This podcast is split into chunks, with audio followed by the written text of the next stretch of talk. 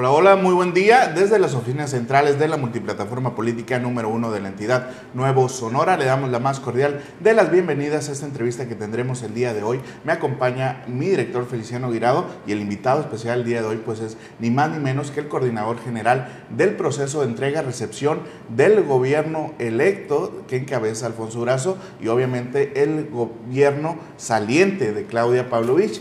Omar del Valle Colosio. Muchas gracias. Bienvenido y hoy pues obviamente un viernes eh, formidable, pues hay que trabajarlo. A los que nos dicen que no trabajan, pues hay que trabajarlo, ¿no? Sí, aquí no aplica el viernes Godín.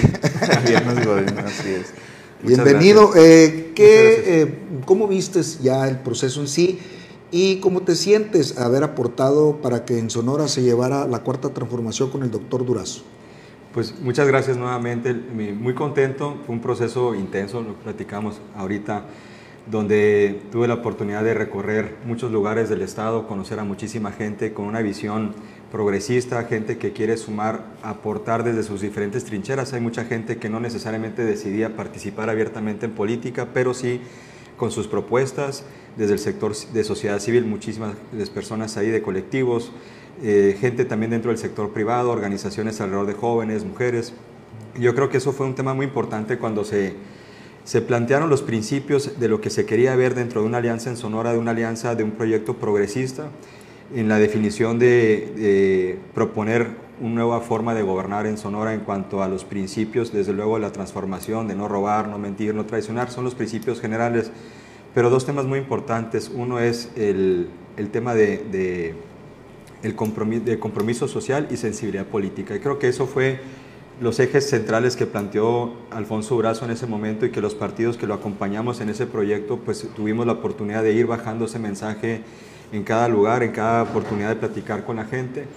Y, y, lo que sí logramos, y estoy seguro que sí lo logramos dentro del partido y todas las personas que se sumaron en las campañas, fue promover ese mensaje, ¿no? un mensaje de un proyecto progresista, con esos principios, pero sobre todo con una profunda responsabilidad en la sensibilidad política, pero también con compromiso social.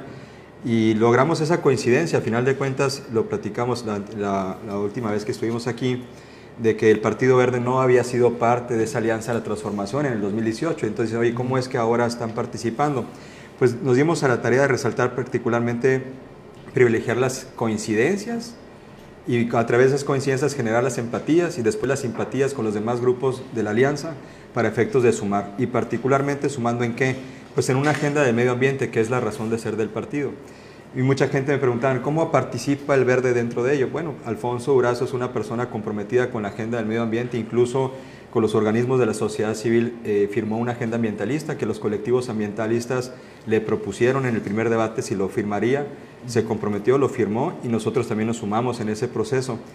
Y eh, muy particularmente tuvimos la oportunidad de, conducir también a propuestas, de participar con los demás grupos en temas de propuestas y, eso fue en general lo creo que lo que más se generó el valor.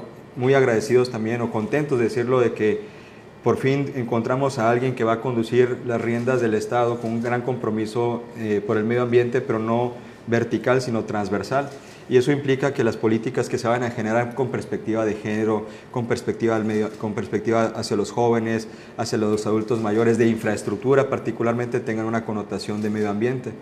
Y otro tema también que logramos en el verde es no quedarnos nada más en el tema medioambiental, sino salir también de ese tema para platicar pilares como Estado de Derecho, convencidos de que para que en Sonora se pueda instalar la transformación, se requiere de mayores de instituciones más fuertes, que haya mayor presencia del Estado en cada rincón de, de, de, la entidad. Y cuando me refiero a presencia, no es la presencia física, ¿no? que típica es la presencia del Estado, la fuerza, no, que haya presencia para resolver las cuestiones de la gente, que haya gestiones para resolver las cuestiones de la gente y que se les incluya cada rincón en el proceso. Entonces, convencidos del proceso del Estado de Derecho que se tiene que fortalecer. Misión cumplida. Yo creo que sí. Electoralmente hablando, también hubo avances. Eh, tuvo, una votación aquí con Esther Salas, por ejemplo. En otros municipios lograron una diputación local plurinominal. Sí, eh, el resultado en general eh, fue mixto. Yo creo que al final de cuentas se generaron dos grandes polos de competencia política, los de la alianza Juntos Haremos Historia por Sonora y la otra alianza de Va por Sonora. Y para los partidos que estamos todavía en un proceso de formación, digo formación porque El verde, es importante recordar que el verde típicamente participaba en alianza 100%, en esta ocasión no lo hicimos así. Registramos candidaturas en 30 alcaldías, inédito en Sonora, registramos candidaturas en 11 distritos de los 21 y 3 distritos federales. Sí vivimos un proceso donde la ciudadanía, empiezas a entender cómo piensa la ciudadanía y es bueno saberlo de que sí diferencian el voto, ¿no? Lo estamos viendo en diferentes procesos y alrededor de ello, ¿cómo puedes crecer como partido que no somos de los partidos grandes, pero que tienes una agenda buena, una agenda que no es una moda, es una agenda urgente, que es el tema del medio ambiente, y a partir de la agenda del medio ambiente se pueden eh, derivar políticas de mujeres, de jóvenes, etc. Y ahí ese es un proceso que yo sentí, donde están las grandes eh, fuerzas, por decirlo así, como alianzas compitieron muy fuerte las dos, eh, en el proceso de campaña, aunque pues definitivamente en el proceso de la elección se notó la gran diferencia del proyecto de Alfonso Durazo con más de 15 puntos de ventaja. Pero en aquellos lugares donde participamos en lo individual también se mostró la diferencia. ¿Qué pasa? Eh, es un proceso de que hay que reflexionar cómo piensa la gente con respecto a los partidos políticos y cómo piensa la gente cuando emite un voto útil también. Entonces, eh, y cómo piensan los indecisos y por qué los indecisos no participan. El gran reto que tenemos todos los partidos políticos es renovar la oferta política de personas, fortalecer también las plataformas eh, de los lineamientos políticos, pero eso no se hace en una campaña. Es muy difícil crecer en una campaña. Para que los partidos crezcan tiene que ser un trabajo constante, continuo y de mucha sensibilidad. Es decir, que si te activas ahorita, si nos activamos ahorita en julio del 2021 pensando en un proyecto del 2024, ¿qué necesitamos hacer? Reorganizar la estructura del partido, empezar a definir programas que impacten positivamente a la ciudadanía, como que ya, ya traemos andados programas como una ecoescuela, que es un tema de sensibilidad eh, en, los, los, jóvenes, en los niños, sobre la educación ambiental. Tenemos temas que, de reforestación, huertos urbanos, eh, otros temas que le llamamos puntos verdes, que es trabajar con las mujeres en colonias para que ellas resuelvan, aprendan a resolver sus problemáticas y sepan dónde gestionarlas y no imponerles una agenda. Entonces, cuando los partidos tienen programas constantes y están eh, con la ciudadanía de manera permanente, pues generas empatías y puedes trabajar con tiempo. ¿Qué pasó en la elección del 2021 con el Partido Verde y con la definición de la alianza? Por ahí de enero, febrero se determina en qué distritos vamos a estar juntos y en cuáles no. Entonces le, le das muy poco tiempo a un partido para reorganizarse en sus bases e identificar perfiles que traigan trayectoria y puedan competir. Entonces, crecer en campaña es muy difícil, sobre todo con las inercias que ya se venían acomodando de Morena como líder en la parte de la alianza en la que participamos nosotros y lo que se veía del, PRI y del PAN en ese sentido. Lo que sí puedo destacar de objetivo cumplido es dos cosas. Eh, se mostró unidad de partido con respecto a la alianza y ninguna declinación. Creo que el, hecho de que todas las personas que participamos en el Verde nos sumamos al proyecto que encabezó Alfonso Urazo en la campaña fue esencial para efectos de impulsar el crecimiento del partido. Crecimos en la votación de, del gobernador. En el 2018, perdón, 2015 tuvimos una votación de 1.86%. Íbamos en coalición en aquel entonces el partido con el PRI y con Nueva Alianza y fueron alrededor de 18 mil votos. Ahora la alianza fue distinta, fue una candidatura en común y el porcentaje asignado al Partido Verde fue del 10% de la votación general, entonces hubo un crecimiento del 1.86% al 5%. En cuanto a las diputaciones locales, pues participamos en lo individual en, más de la mitad, en 11, y los otros 10 íbamos en alianza, y crecimos del 3.9% al 5.15%. Es decir, que sí hay una aceptación y hay un voto duro que tiene el partido en Sonora, por diferentes razones. hay, hay, personas que te decían que pues, tiene una afinidad con el color, con su agenda y se agregó mucho. Es buen tema, eh, pues la ecología, ¿no? Sí, pues sí, sigue avanzando y, y, a mí me da gusto que otros partidos ya lo tomen también como parte de sus agendas. Aquí la diferencia es quién lo utiliza como moda y quién lo utiliza como eje rector de, de, su, de su, actuar. En las alcaldías y en, y en, distritos federales, pues la votación fue muy este, eh, distinta en diferentes lugares, pero repito, yo creo que también fue por cuando unas personas salen a votar, pues se inclinaron más por los partidos tradicionales. Van a tener regidores también. Logramos espacios entre de 10, 11 regidurías, conservamos regidurías importantes en las ciudades grandes y la intención también es, es cómo vamos a organizar un equipo de regidores. Yo quiero proponer al partido y al Consejo Político que se cree una coordinación de regidores que se puedan reunir trimestralmente para hacer un frente común eh, no un frente nada más de oposición, sino realmente proponer y resolver asuntos como reglamentos del árbol y otros reglamentos que tienen que, que tienen que aterrizar los municipios porque están reglamentados. Ya el Congreso hizo lo suyo en materia ambiental, ahora los municipios tienen que trabajar en ese sentido y que se puedan coordinar mejor con las dos personas que son diputadas, Claudia Burs, que ganó el Distrito 21, y Lirio del Castillo, que entró en la lista plurinominal con la votación general que obtuvimos. Entonces crecimos también en eh, la presencia en el Congreso y se va a tener una bancada verde y eso va a permitir que el partido pueda seguir creciendo, pero sobre todo tener muy claro cómo sumar. El pero ahorita está eh, la mesa de transición y obviamente tu diputada fue invitada, la están involucrando a que esté en, este, en esta etapa y tú en lo personal, ¿que ¿trae algún mensaje de parte del doctor Durazo? Yo creo que, yo creo que los mensajes son los siguientes eh, y, lo, y lo hizo muy claro en campaña de buscar de darse el tiempo de buscar a los mejores perfiles que participen en su gobierno. Eso no significa que quienes estamos ahorita en transición vayamos a ser las personas que vamos a estar ya como empleados del, sector público, no. Significa que en este proceso hay que eh, apegarse a la norma que dicta que es una etapa de transición, de entrega-recepción, y podemos andar en el tema. Y quienes participamos en ello debemos asumir la gran responsabilidad de quienes apoyaron el proyecto para que ganara Alfonso Brazo en la gubernatura. Hay muchísima gente que trabajó en cada rincón del estado, desde Álamos hasta San Luis, Agua Prieta, Nogales, en cada rincón de la sierra también, que buscan una oportunidad de participar en el proyecto. Lo que a nosotros nos corresponde es representarlos a todas estas personas dignamente en este proceso de transición porque quieren que sea un proceso de calidad, como fue también la campaña. ¿Qué le espera el verde ecologista en estos tres años? Eh, obviamente, si ha avanzado, ¿le espera un despunte más grande, mayor? Yo creo que sí, al final de cuentas se generó mucha expectativa en el partido y con la ciudadanía. Eh, generamos una campaña de propuestas y siempre mi interés fue, vamos a lograr coincidir, hay que destacar la pluralidad que necesita Sonora independientemente de la ideología, posturas, trayectorias o inercias políticas de grupos o de las propias que tenía el partido.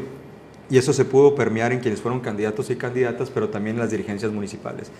Y lo que me siento muy agradecido con quienes participaron y que no logramos las alcaldías que hubiésemos querido, pues están dispuestos ya, dicen, ¿cuál ¿qué sigue? ¿Hacia dónde vamos como partido? Queremos organizarnos municipalmente porque hubo candidatos donde no teníamos coordinaciones municipales, Benito Juárez, Carbó, San Miguel de Orcasitas, donde logramos eh, identificar a personas que se pusieron la camiseta, que defendieron al partido, y eso es lo mejor. ¿Qué le espera al partido? Seguir creciendo, creo que se tiene que reorganizar, se tiene que eventualmente llevar a cabo una asamblea en el partido para la renovación de la dirigencia. Hay que recordar que yo llegué al partido como delegado en funciones de secretario general para atender el proceso electoral, y a raíz de ahí se tendrán que ratificar, se tendrán que nombrar nuevas personas en dirigencias municipales que tienen más de cinco años, tres años y que participaron en el proceso también.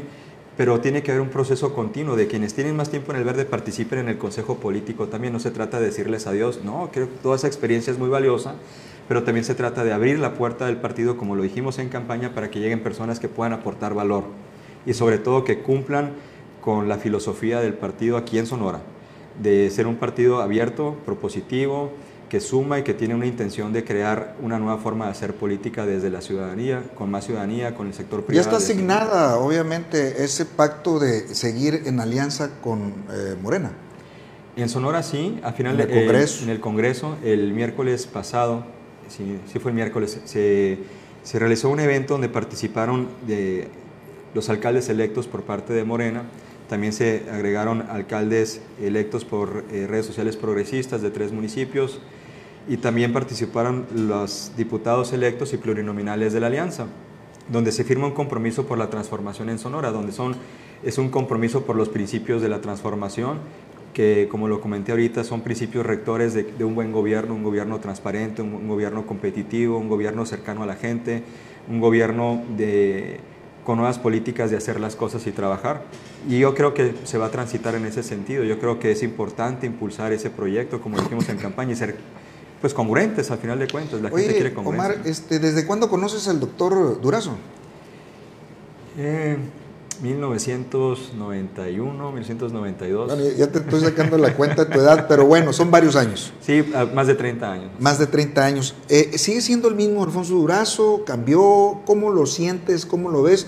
¿Y qué le espera a Sonora con Alfonso Durazo? Yo creo que ha mejorado, Alfonso, como todas las personas, es una persona que está siempre eh, en un proceso de superación personal, tiene una gran exigencia consigo mismo, es una persona que vive y siente el servicio público, es su pasión, me contagia ese tema, como también él lo tuvo ese contagio con Luis Donaldo en su momento y con todo el equipo con los equipos que él ha participado. Por eso digo que lo siento un apasionado, el servicio público vive para esto pero lo vive no nomás de boca hacia afuera, sino su actitud y forma de, crear equipos, crear consensos, ese es un tema eh, fundamental. Y a lo largo de este tiempo, pues me ha tocado seguirlo en diferentes eh, posiciones que ha, que ha tenido, eh, coincidiendo en algunas ocasiones con él, discutiendo ideas para el bien de Sonora. Es, una persona que le gusta siempre debatir, que le gusta... Hay mucha coincidencia de amistades. Coincidencias de amistades. Ahora es la primera oportunidad que tengo de trabajar con él de trabajar con él, y no digo para él, porque es una persona que le gusta hacer equipo y decir cómo podemos hacer las cosas mejor. Es una persona que no, que no solamente eh, se dirige a una persona para una idea, le gusta que distintas personas le traigan ideas. Te respetaba cuando no eh, pertenecían al mismo partido antaño. Bueno, todavía no pertenecen al mismo partido, pero sí al eh, mismo proyecto. No, yo, yo, creo que siempre ha habido una relación de respeto y hay que recordar, yo llegué al Partido Verde, eh, yo antes no militaba en ningún partido político, empecé a trabajar en el Verde el año pasado con la idea de, de siempre de formar un equipo político que apoyara la candidatura de Alfonso Durazo en ese proyecto progresista. Entonces yo creo que Alfonso sí es una persona que está en constante superación, pero por su, su naturaleza propia de ser mejor persona, de ser mejor servidor público, en ese proceso de vida que lo conozco, estudió maestrías, estudió su doctorado, eso deja claro su proceso de, superación y su constancia. ¿no? ¿Qué te identifica con él entonces? Pues muchos temas, la superación personal, el amor por el servicio público, el tema de crear y compartir ideas. Uno no tiene la, verdad absoluta, hay que trabajar siempre con equipos multidisciplinarios y lo más importante es una persona que le gusta estar a ras de suelo, que le gusta sentir a la gente y siempre está en la escucha de mejores opciones. ¿Te presentó como un eh, colaborador eh, o ex asesor o gente cercana a un secretario de Hacienda? ¿Cómo estuvo? ¿Estuviste trabajando en, ese tema? Este, bueno, en mi, eh, en mi etapa de servidor público en la Secretaría de Hacienda y en SCT, pues tuve la oportunidad de trabajar con, en tres sexenios en la administración de Felipe Calderón, de Enrique Peña Nieto y en los inicios del presidente Andrés Manuel López Obrador en distintas responsabilidades, tanto en transportes, comunicaciones y transportes, y en la parte hacendaria, que sí tuve la, oportunidad de trabajar cerca con distintos secretarios y subsecretarios. El día de la, de la reunión del martes, en el equipo de la Comisión Mixta de Transición hizo esa referencia a Guillermo Lagarda, que es un economista sonorense, economista con doctorado en la Universidad de Boston, que fue asesor de ha estado en Hacienda y también fue asesor de Carlos Ursúa, si no me, me equivoco. Pues se dio, Alfonso, una tarea de generar un equipo este, talentoso. Hay mucho que hacer por Sonora. Bastante. En ese tema también. En todos los sentidos. Yo creo que la administración pública en general es compleja y la expectativa de la gente siempre va a ser mayor a lo que se pueda lograr en un periodo corto de tiempo. Eh, sin embargo, Alfonso nos ha dicho, y lo reiteró en campaña, de trabajar 24/7 para recuperar el tiempo perdido en Sonora en cuanto a desarrollo social, en cuanto a materia de competencias eh, económicas y poder atraer talento y retener talento. Hay mucho talento en Sonora y es muy lamentable de jóvenes ingenieros, jóvenes abogados, jóvenes contadores que se están graduando y buscan una oportunidad de empleo y que no la encuentran. Entonces tampoco hay un esquema de generar eh, microemprendimiento o emprendimiento a gran escala, como que hay una separación de ello y pues la gente se va a Baja California, se van a Chihuahua, se van a Nuevo León y pues creamos orgullosamente un semillero de talento en Sonora. Qué mejor que se quedaran aquí para transformar al Estado. Hay que transformar Sonora y con un Sonora sano, un Sonora ecológico. No, definitivamente. ¿no? Yo creo que los equilibrios con el medio ambiente, nos, si, no, si no damos ese giro hacia una perspectiva medioambiental, nos, las, el tiempo nos lo va a cobrar. O sea, las próximas generaciones, sin duda. Así es. Omar, eh, pues te nombra coordinador general del proceso de entrega y recepción. Obviamente, eh, hay plena confianza a tu persona, pero también a tus capacidades. ¿Qué es lo primero que te pidió? ¿Qué es lo primero que te dijo Alfonso Durazo? Eh, ayudarle. Esa es una tarea asignada en, este, en esta etapa, yo lo veo es una gran prueba de, de, de, demostrar que podemos trabajar en conjunto diferentes equipos, los que estuvimos diferentes lados, también por eso lo mencionaba ahorita, él quiere abstraer lo mejor de cada lado y no hablo nada más por mí, no me pongo esas medallas únicamente, hay muchísima gente que logró que él haya logrado la gubernatura, particularmente la gente que votó por el proyecto, que se movilizó en cada rincón de Sonora para que él llegara a, ser gobernador electo y que tome funciones. Desde luego las instrucciones son muy claras, ¿no? conducirse con rectitud, conducirse con los principios que marca su filosofía eh, política y la filosofía que quiere hacer para el próximo gobierno, ayudarle al, proceso de poder encontrar lo que no se ve a simple vista en la administración pública. ¿Por, qué, ¿Por qué esa instrucción? Porque él quiere anticiparse a temas que puedan suceder hacia adelante. Entonces tenemos que trabajar con mucho entusiasmo, con mucho ahínco, pero también con mucha responsabilidad con la información que nos presente el gobierno saliente y dejar claro que ahorita no estamos en un periodo este, oficial, somos un equipo de transición. Posteriormente viene ya lo que es la entrega recepción a partir del 13 de septiembre y luego hay una etapa de verificación para solventar observaciones y otras, otras partes ahí. No somos instancias ahorita ni para hacer acusaciones ni tampoco para hacer señalamientos porque la información que nos pongan a la vista es información con corte parcial.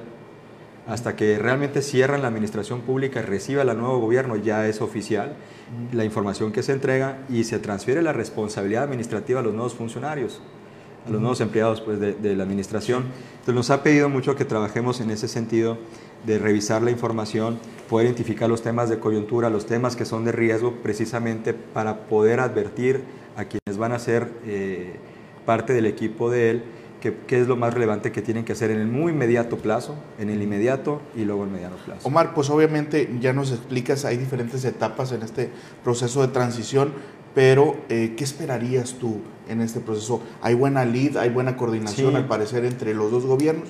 ¿Qué esperarías? Mira, yo, quiero, yo espero poder llegar al 13 de septiembre con un muy buen informe de la situación actual que guarda el Estado, su administración pública en temas prioritarios. Es muy complejo revisar todo en un periodo tan corto.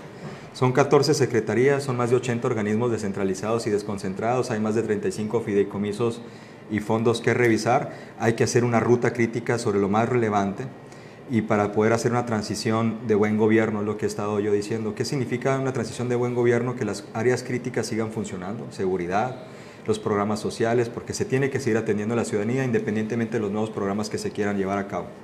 Quiero llegar a esa fecha con un buen informe para todas las personas que van a ocupar los puestos ya en gobierno, diciéndoles tres aspectos. Esto es la situación actual de tu área.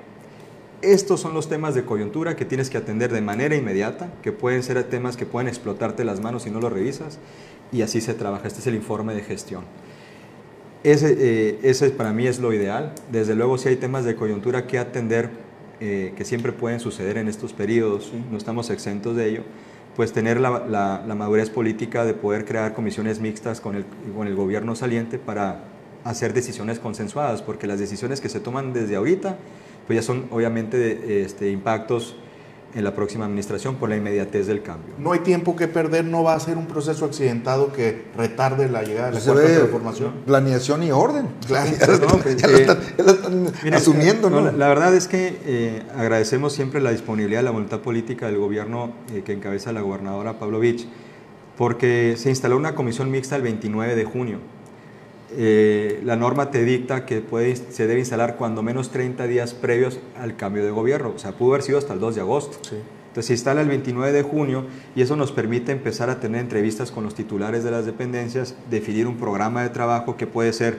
cómo se va a revisar la información, dónde la vamos a revisar, quién la va a revisar y, eh, y el cuidado de esa información. Al final de cuentas es información pública, pero no es, no es eh, completa. Eso hay que resaltarlo con la ciudadanía, esa información que tiene un corte parcial, eh, provisional. Eh, desde luego hay temas que se siguen resolviendo, pero sí nos interesa poder identificar cuáles son los temas de coyuntura, que nos lo muestren, que nos lo digan para efectos de hacer esa transición de buen gobierno. Yo creo que tanto el gobierno saliente como las personas que van a entrar, nosotros ahorita encargados de este proceso, pues tenemos eh, la mejor intención, debe prevalecer esa mejor intención, porque nos beneficia a todos pero particularmente le beneficia a la gente de Sonora de que haya una transición sana, una transición democrática, no tiene que haber ni, ni gritos, ni sombrerazos, yo creo que Sonora no quiere eso, ya lo vivieron en administraciones pasadas. Con todo respeto y responsabilidad, eh, ¿cómo ves, cómo has sentido el gobierno de tu paisana Claudia Pavlovich? Pues miren, en general yo creo que hay cosas que hay que revisar que son buenas, que deben prevalecer pero también hay otras cosas que se tienen que mejorar de, de, manera inmediata. Yo lo viví en campaña, lo viví no porque sean propuestas mías, sino por lo que la gente me decía en todos los lugares a los que tuve oportunidad de recorrer. El Estado es muy grande. Eh, desde luego falta una atención directa a la gente, falta la presencia del Estado en todos los lugares de Sonora, en las colonias, realmente se siente un abandono en ese sentido, lo decíamos en campaña.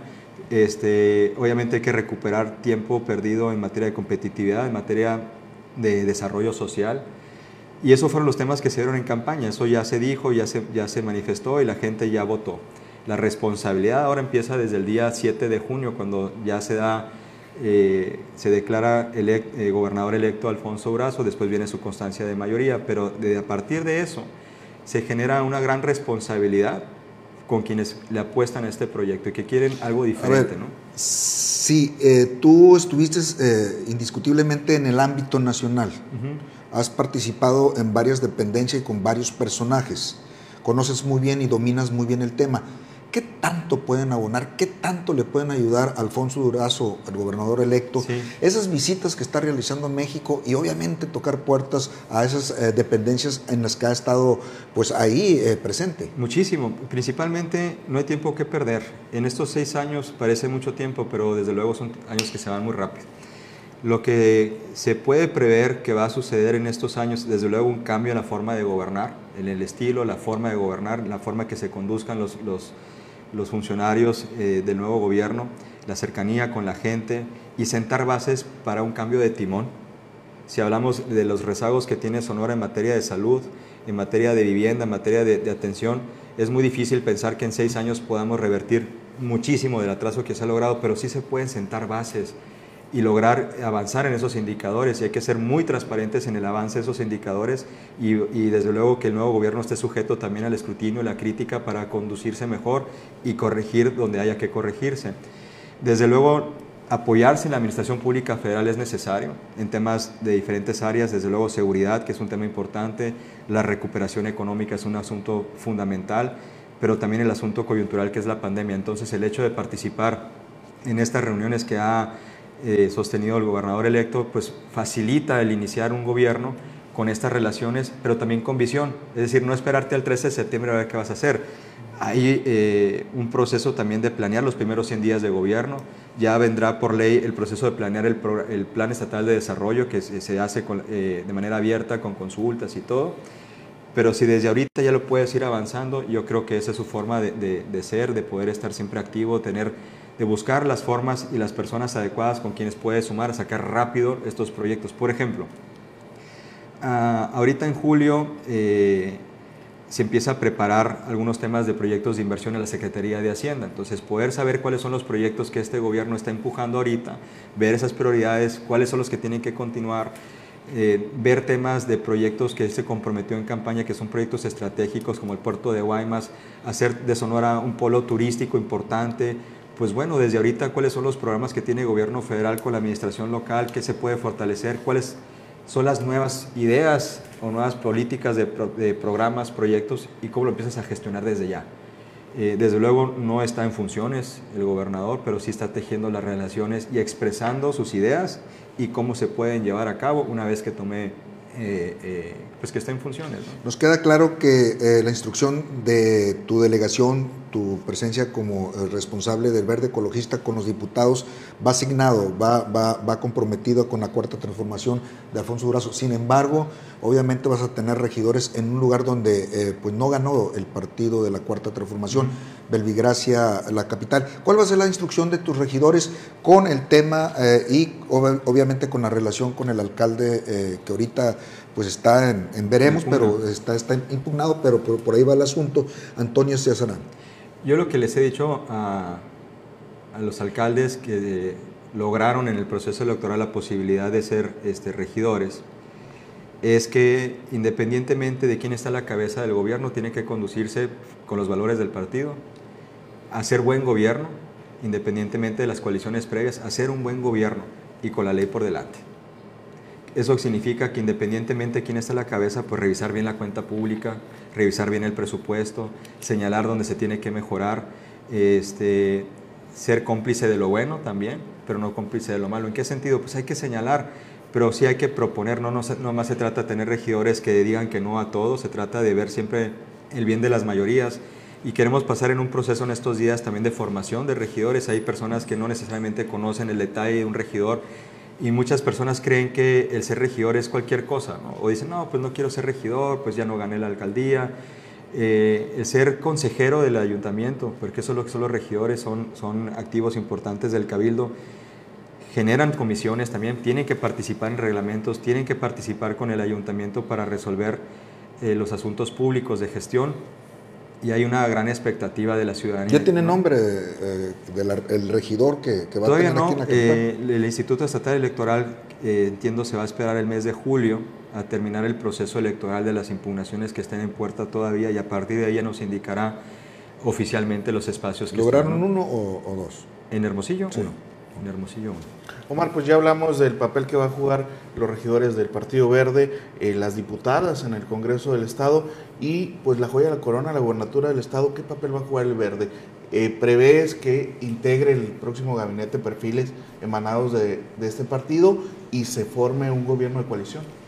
Eh, esos son compromisos que se dieron en campaña públicamente, la intención de crear un gobierno de coalición pero no solamente veo yo la posibilidad de que sean las personas que ocupen todos los lugares de gobierno, porque son muchísimas este, áreas que mejorar, donde desde luego hay, una, hay un interés genuino del equipo del Verde de formar parte del gobierno estatal. Yo creo que eh, independientemente de quienes se puedan perfilar, tienen que pasar un proceso también de entrevistas, que sean las mejores y los mejores para la función, y eso le aplica a todos, e incluso gente que está actualmente en el gobierno, que puede ser muy valiosa, que pueda crecer también por sus funciones y crecimiento que tienen. Hay gente de 15 años, 20 años que tiene una vocación de servicio y que seguro quieren seguir teniendo una carrera en el servicio público. Habrá que ver esos, esos cuadros también. Aunque sean de confianza. O hay personas, pues habrá que revisar. O sea, este, no sé todavía esa política hacia adelante la tendrán que dictar este, el gobernador, pero un punto importante es que hay mucha gente que está o que no estuvo necesariamente en campaña, que estuvo en el sector académico, en la sociedad civil, que quiere sumar. Yo lo que veo al partido es siempre dispuesto a sumar un proyecto de gobierno distinto a lo que vivimos en Sonora y a exigir que la agenda de los compromisos medioambientales se lleven a cabo. Siempre lo dije, eh, Alfonso Urazo se compromete con la agenda del verde, nosotros con su proyecto político, queríamos que ganara, ganó, queremos ayudarle a que esas propuestas se materialicen y cómo se ayuda desde diferentes trincheras. Y donde no se estén materializando, pues poder hacer los señalamientos y decir cómo te ayudamos a que sí se materialicen. Eh, yo creo que es la principal responsabilidad de un partido político aliado en un proyecto que es así de, de, esta naturaleza y con la expectativa que tiene la ciudadanía de que realmente se sienta ese cambio en Sonora, de que no más sea de papel, sino que sea incluyente, que sea participativo, pero algo que me gusta de lo que impulsa Alfonso Brazo es la pluralidad independientemente de grupos, colores. hay que quitar a un lado eh, el tema de fobias y filias y todo ese asunto. ¿Por qué?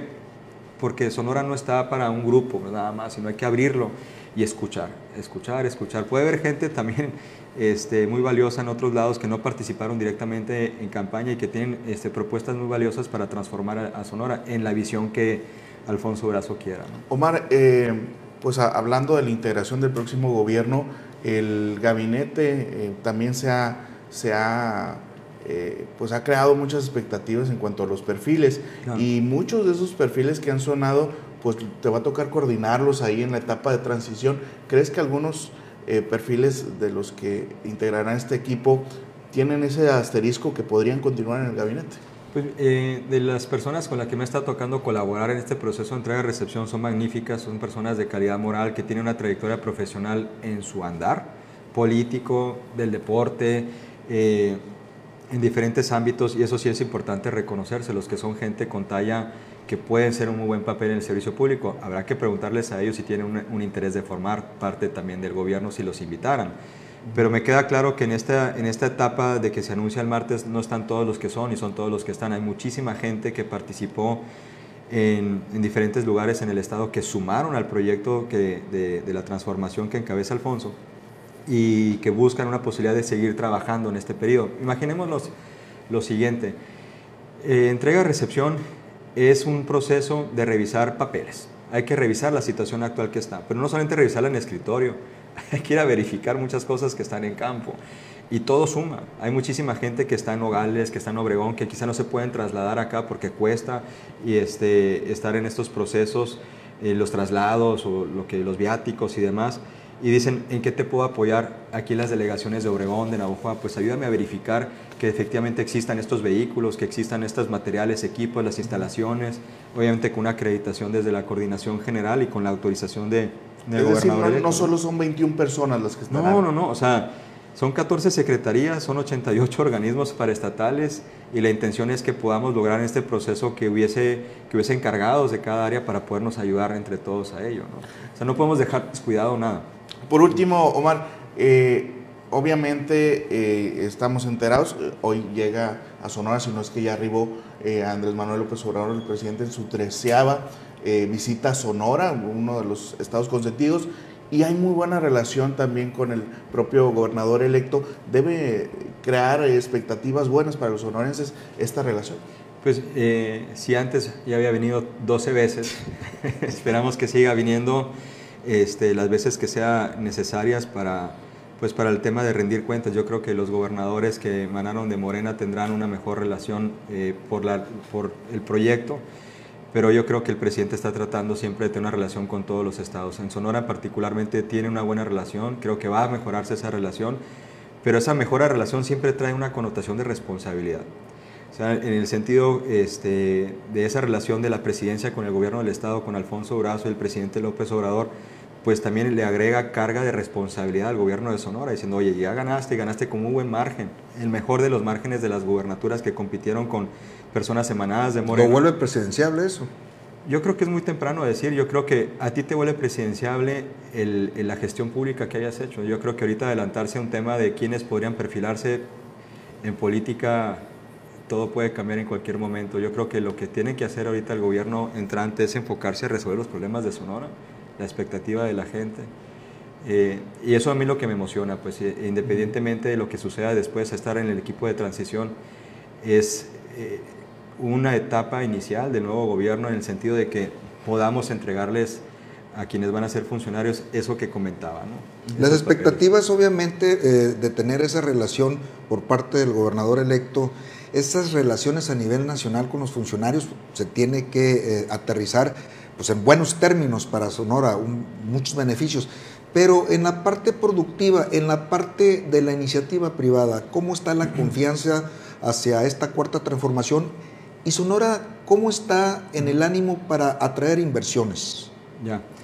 Bueno, en el ánimo yo creo que se tienen que corregir algunas cosas, definitivamente la gestión pública, que haya mayor rectitud en ese sentido, que haya mayor apertura, creo que la hay, pero hay temas estructurales que no permiten que llegue mayor inversión al Estado. En materia de infraestructura urbana, el Estado se ha venido retrasando, en materia de, conectividad logística también, si atraes inversiones, los inversionistas que se instalan en Sonora dicen, pues tiene que haber agua, tiene que haber caminos, tiene que haber puertos, tienes que ampliar las capacidades y se van haciendo en un proceso de planeación.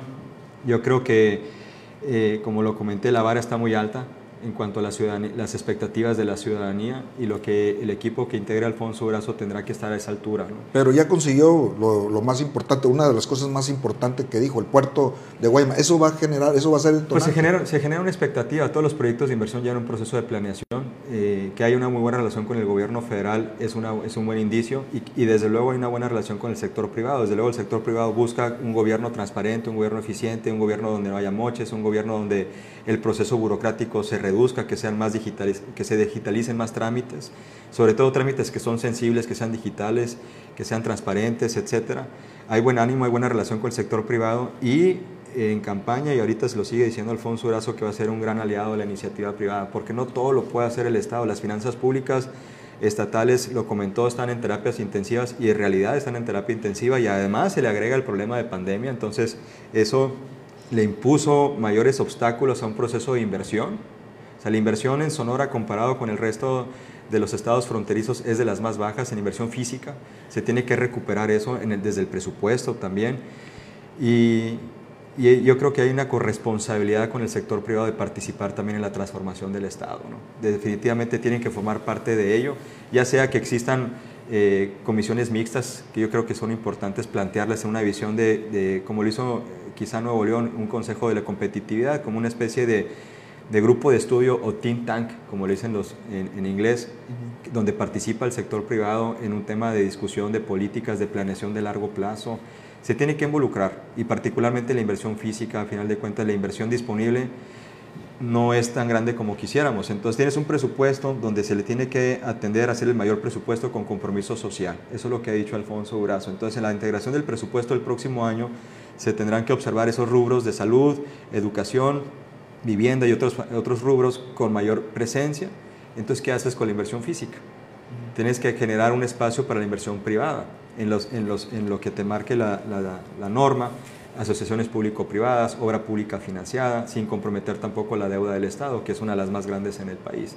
Entonces, la tarea no es menor para quien vaya a ser el secretario de Hacienda, va a tener la rifa del tigre, pero también lo va a tener quien esté en desarrollo social, quien esté en salud, en materia educativa. Pensemos cómo va a ser el inicio de clases. Es un tema de coyuntura que tenemos que trabajar con el gobierno saliente para la decisión de cuándo va a ser, bajo qué condiciones van a ser, quiénes inician primero, este, bajo qué modalidad. Eh, yo creo que son temas que afortunadamente por haber iniciado la comisión mixta con, con el gobierno saliente con anticipación y en la medida que sigamos trabajando de manera coordinada y en armonía como ahorita lo estamos haciendo, nos va a poder facilitar tomar decisiones eh, oportunas bueno, le podrá facilitar a él, al gobernador, tomar decisiones oportunas de cómo actuar en los primeros días de gobierno. Eso es fundamental. Muy bien, muy, bien. Pues, completo. Muy completo, sí. Eh, pues obviamente tiene un reto importante estos próximos meses de mucha chama, de mucho trabajo, de mucha responsabilidad. Y ya por último, preguntarte, después de, ¿te entusiasma el futuro? Siempre hay que ver hacia adelante. Este, creo que siempre las personas eh, debemos ver hacia adelante independientemente de las ofertas que pueda haber siempre hay alternativas a dónde trabajar, pero lo más importante en mi sentir, entendiendo la pregunta, es a dónde mejor pueda ayudar al proyecto. Muy bien, ahí está. Omar agradecerte, muchas gracias Omar. muchas gracias a ustedes, la verdad. Así es, y agradecer también al Estado del Nuevo Sonora por hacer posible esta transmisión y sobre todo a usted por acompañarnos. Muchas gracias.